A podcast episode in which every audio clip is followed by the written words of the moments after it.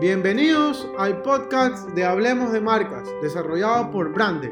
Somos el primer blog en el Ecuador que hablamos de marcas, comunicación y marketing digital. Empezamos.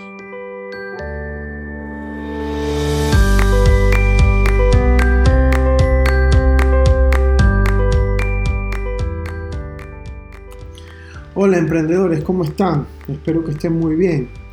Agradeciendo nuevamente el espacio por la oportunidad de compartir y poder hablar de marcas, comunicación y marketing digital. En esta ocasión les quiero traer para hablar acerca de lo que es original versus lo que es plagiado.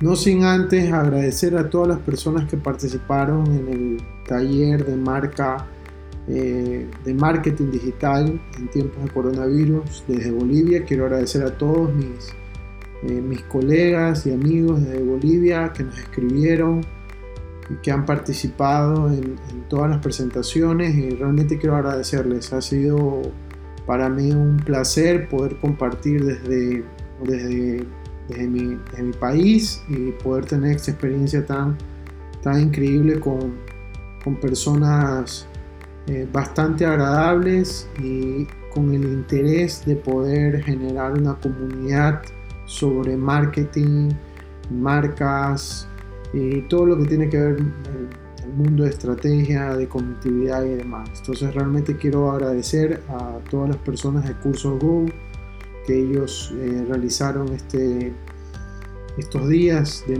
de, de conocimiento, de espacio, de de hacer networking. Eh, quiero agradecerles nuevamente a César y a, Lorena por, el contacto. Así que muchas gracias a todos nuestros amigos de Bolivia que nos escribieron y, que participaron. Bueno, yo, eh, como les decía, quería conversar acerca de este tema eh, que a mí, o sea, desde muchísimo tiempo atrás, el tema de la copia, de ser original, de plagiar, es algo bastante delicado. Y quizás antes no se notaba tanto porque obviamente no existía una red en la cual nos iba a permitir poder realizar investigaciones, un conocimiento más profundo sobre un tema en específico. Entonces lo que había que hacer era ir a la biblioteca, buscar la información y basado en eso a ver si podías sacar copia o podías llevarte el libro y devolverlo y basado en esas fuentes tú comenzabas a generar tus ideas o tus propuestas y demás. Es por eso que en ocasiones el tema de, las maestrías, sobre todo cuando uno se capacita y se educa. El tema de la maestría es más un proceso de investigación para votar un resultado en específico eh, con un objetivo a investigar. Entonces realmente este tema de, desde la perspectiva educativa es bastante valioso porque te enseñan a poder utilizar fuentes correctamente y que eso te ayude a ti al momento de hacer tu presentación de tesis, investigación, objetivos, lo que sea. Pues, ¿no? Y yo creo que eso en general nos, nos pasa a todos. Eh, no podemos eh, o no estamos tan preparados para poder tomar fuentes y que esas fuentes nos ayuden a generar o apropiarnos de una idea para poderla presentar, sino más bien de que vemos algo en internet y basado en eso pues lo creamos o lo mejoramos o lo reutilizamos. Y en ocasiones están bien porque eh, además eh, existen marcas a nivel mundial y eso es un poquito también de mi experiencia. Cuando estábamos en LG, yo trabajaba en LG, había mucho contenido que venía de otros países y lo podíamos replicar. Pero es, algo que la marca, un estilo de comunicación el cual la marca tiene con su consumidor y que lo podrías manejar. Y obviamente quizás por ahí hacer algunos ajustes, quizás de texto, de imágenes, quizás un poco más locales. Eh, y eso te permitía a ti reutilizar ese contenido. ¿ok? Pero tiene que ver mucho con el tema de la comunicación.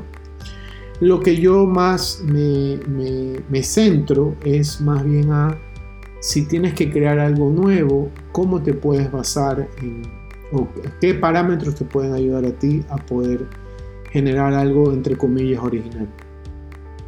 Realmente el tema original es bastante delicado, es muy difícil decir que algo es original. Eh, quizás en el 2007 que creo que salió el iPhone, eh, eso sí era sumamente original porque no existía en ese momento algo parecido. Eh, ya han ido apareciendo cosas significativas, ¿no? Por ejemplo, ahorita podríamos mencionarles acerca de esta, la GoPro, que era una cámara eh, cámara fotográfica, pero adaptada a un estilo eh, de vida, ¿no?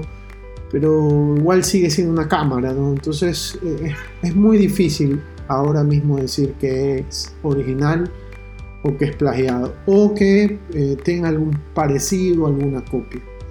Y yo también quiero mencionarles que el ser humano como tal le es muy difícil poder aceptar algo nuevo, ¿ok? Porque existen muchos paradigmas y por eso es que salen las luchas, los conflictos, los propios intereses, el tema mismo de las perspectivas que uno pueda tener con respecto hacia algo puntual, sobre una experiencia puntual. Entonces, eso también ocurre en nosotros y por eso muchas veces esas ideas descabelladas, locas, que a veces podríamos tener en el momento de trabajar, eh, quizás no sea bien vista por las personas que están trabajando en conjunto. O a su vez, si uno la presenta y el cliente no, la, no está tan preparado, pues puede ser que no, que no ocurra, ¿no? Y ahorita eh, se me viene a la cabeza el tema de Among Us, que es un juego eh, que había salido creo que en 2017, 2013, entre esos años, y que no había tenido tanta afluencia, no había tenido ese, ese, ese punch que necesitaba y de repente, ¿qué pasó? O sea, hubo una pandemia y este, comenzaron a haber eh, más consumos de, contenido, eh, de entretenimiento y fue uno y ha sido uno de los juegos eh, más usados y más vendidos, bueno, se podría ser vendidos, pero más utilizados dentro de este tiempo, ¿no? Entonces, también como Family Crossing de, Nintendo, que tiene que ver mucho con el tema de la familia, el cuidado y demás. Bueno, por la situación en sí eh, es lo que le ha ido apegando y funcionando a, estas, estos, estos, estos juegos, estos videojuegos. Pero eh, el punto es que nosotros los seres humanos somos muy reacios porque tenemos muchísimos paradigmas que nos eh, nos demora en poder un poco procesar de que esa idea vaya a funcionar o que me vaya a atraer o que me vaya a gustar. Entonces eh, hay que tener muy claro eso al momento de, también de trabajarlo, de, bajar un poco esa idea, no volver entre comillas tan loca.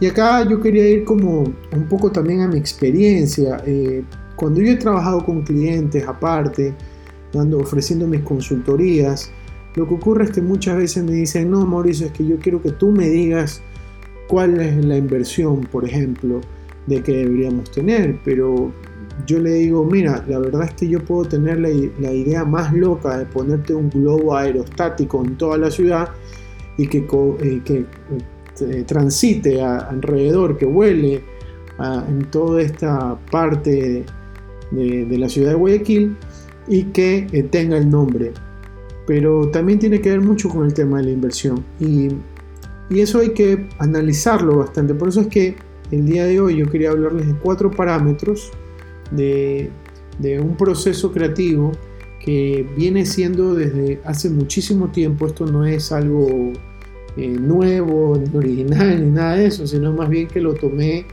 como herramienta para poderles compartir a ustedes en este espacio porque eh, a todos nos pasa, ¿ya? Y antes de empezar, yo lo que quiero que ustedes sepan, que ustedes son creativos por naturaleza.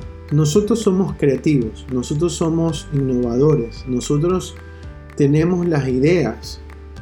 Quizás no nos sintamos como los más creativos o los más innovadores o que necesitamos un premio para que tú eres la persona más innovadora del año. No es necesario. ¿Ok? ¿Y, por qué les digo esto? Porque cuando pasan problemas de X índole, nuestra cabeza está buscando una solución, cualquiera que sea, cualquier, cualquiera eh, que sea la más descabellada que quizás vaya a funcionar. Y estamos hablando desde todo el punto de vista, desde la parte laboral hasta la parte personal, porque en algún momento hemos tenido algún problema y queremos y necesitamos solucionarlo.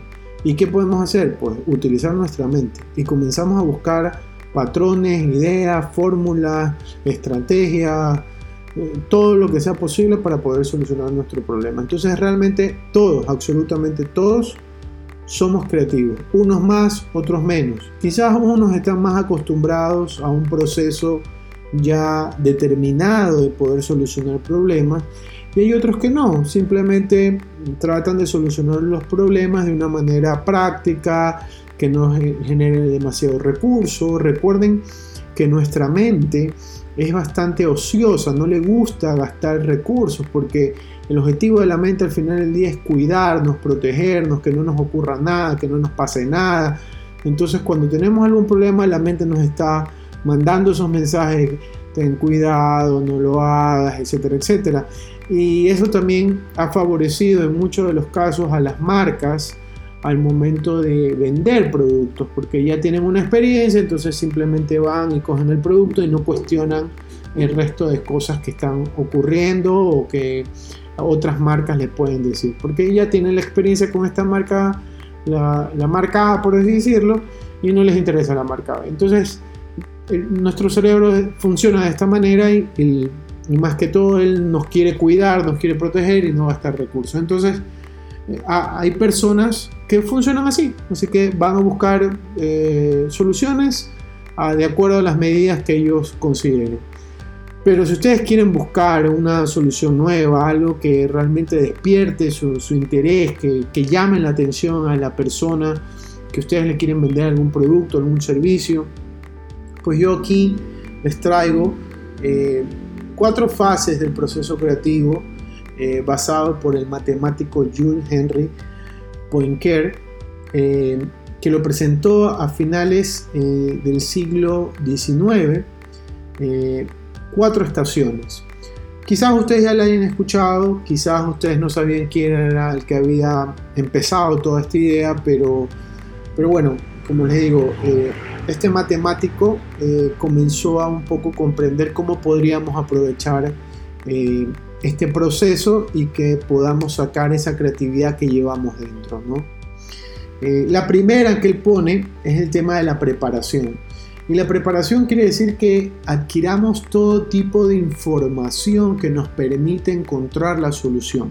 Yo no sé si ustedes han escuchado en algún momento, y esto es como eh, un anónimo, no se sabe nunca quién lo dijo, no se tiene alguna fuente clara, pero mientras más se conozca el problema a solucionar, más fácil va a ser el, eh, encontrar esa, eh, esa propuesta, esa solución, esa idea fantástica, pues, ¿no?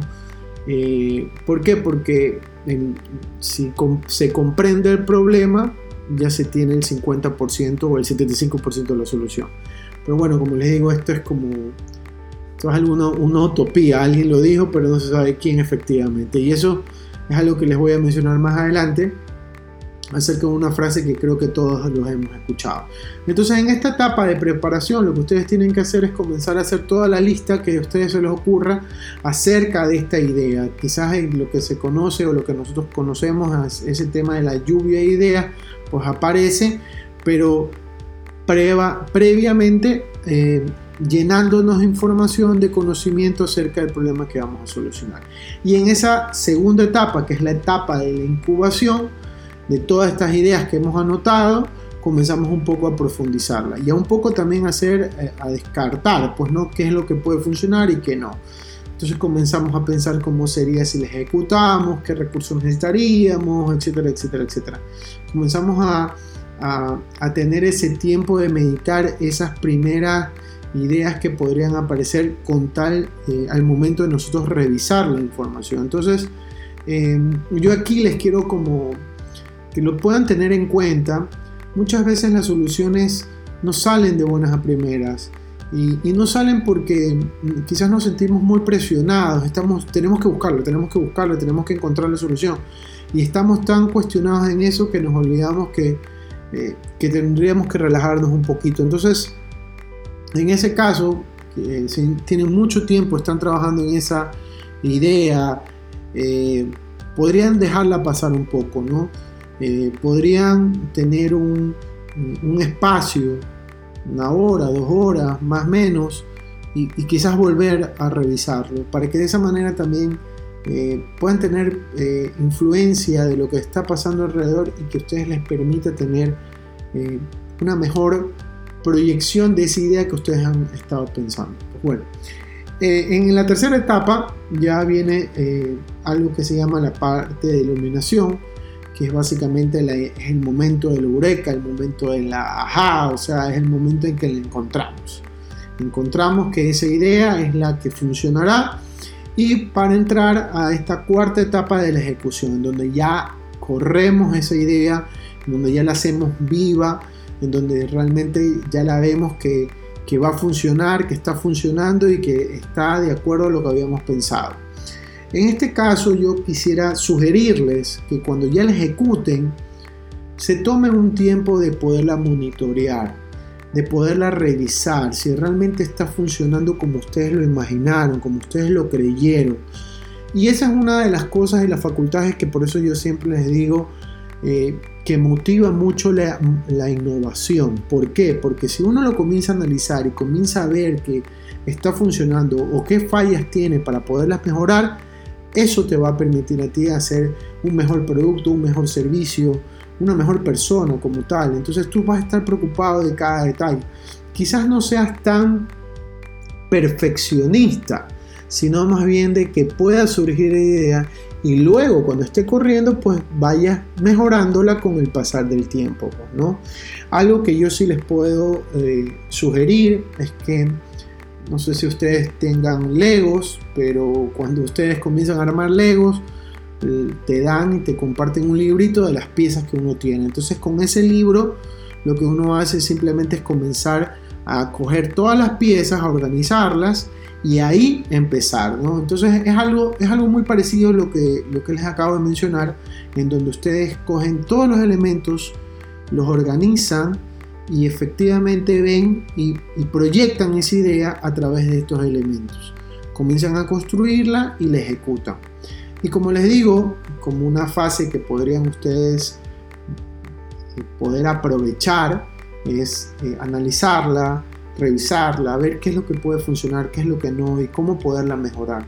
Quizás eso les pueda tomar más tiempo, quizás no sea una semana, dos semanas, quizás sea seis meses, un año. Todo va a depender de la situación en la cual ustedes puedan aprovechar. Entonces realmente yo quiero eh, que puedan aprovechar estos cuatro parámetros que tienen que ver mucho con el tema de la, de la preparación, la incubación, la iluminación y sobre todo la ejecución. Quería invitarles a que visiten mi página web hablemosdemarcas.com en donde estoy presentando este último eh, post acerca del proceso creativo, eh, el original versus el plagio, donde presento mayor información acerca de esto, así que espero que lo puedan revisar.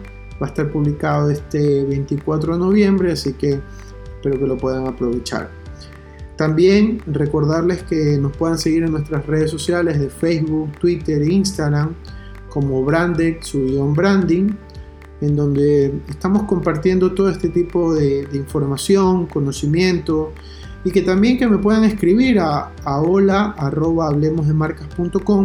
y me puedan compartir también sus experiencias. Quiero, quiero leerlos, quiero, quiero saber cómo les va en su trabajo, cómo les puedo yo ayudar y aportar de mi experiencia con, con, su trabajo y en su profesión. Yo estoy encantado de poderles ayudar y así también me dan a mí eh, ánimos de poder continuar dentro de estos espacios porque antes teníamos los espacios de los miércoles y yo tenía mayor conversación con ustedes, pero eh, quisiera poder aprovechar también este espacio para tratar de otros temas, temas que a ustedes les podría eh, gustar más y que yo pueda poderlos aprovechar y compartir. ¿no? Quiero agradecerles por su tiempo y recuerden emprendedores, nunca dejen de innovar. Nos vemos.